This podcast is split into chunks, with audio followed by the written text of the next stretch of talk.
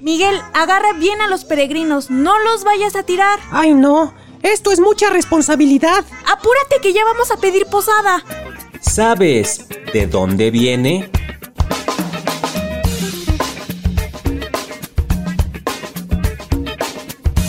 Las posadas. ¿De dónde viene? Ya está aquí diciembre y sus posadas. Las posadas son una serie de festividades que se realizan en México desde tiempos de la colonia. Su origen es religioso. En él se representa el peregrinar de José y María en su camino a Belén donde nacería Jesús. Se celebran durante los nueve días previos a la Navidad. Empiezan el 16 y terminan el 24 de diciembre. Pero, ¿cómo empezaron a celebrarse? ¿Cómo empezaron a celebrarse? Viajemos a la época prehispánica.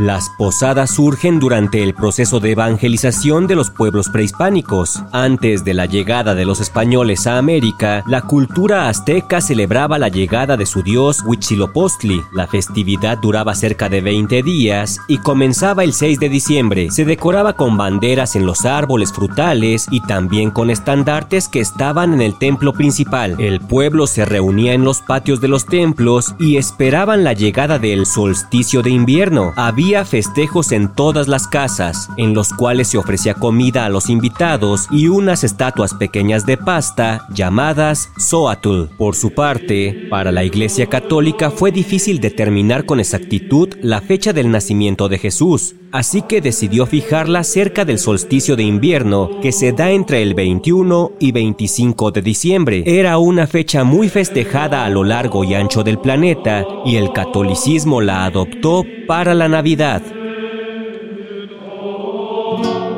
Cuando llegaron los españoles a América, trajeron con ellos la tradición de las misas de aguinaldo, durante las cuales se realizaban representaciones del nacimiento de Cristo. La primera vez que se celebraron en la Nueva España fue en 1587, bajo la supervisión de Fray Diego de Soria. Se realizaban del 16 al 24 de diciembre y eran al aire libre en el atrio de la iglesia. Se leían pasajes y aquí nacieron las famosas pastorelas con el fin de evangelizar al pueblo. Al final entregaban los tradicionales aguinaldos. Durante y después de la Guerra de Independencia, muchas personas dejaron de seguir esta tradición. Solo algunos fieles creyentes siguieron con la costumbre y realizaban pequeñas reuniones en sus casas. Fue aquí donde empezaron a llamarlas posadas. Posadas. Los niños, jóvenes y adultos se reunían y se dividían en dos grupos, uno para pedir posada y otro para recibir a la gente y darle alojamiento. Esto es en representación de la peregrinación de José y María en su camino a Belén, y cada día de las posadas representa un mes de embarazo de la Virgen María.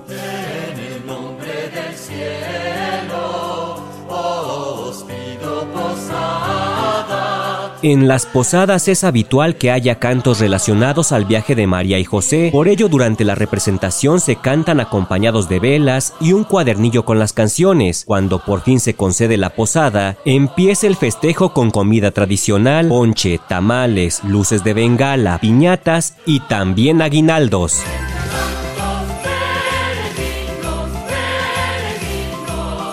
Ahora sí, saquen los tamales porque traigo filo. ¿De dónde viene? Un podcast de El Universal. Juan, ya no comas tantos tamales, llevas cuatro posadas entrándole. Uy, y todavía faltan cinco posadas y la cena de Navidad. Me maté de hambre todo el año para este momento.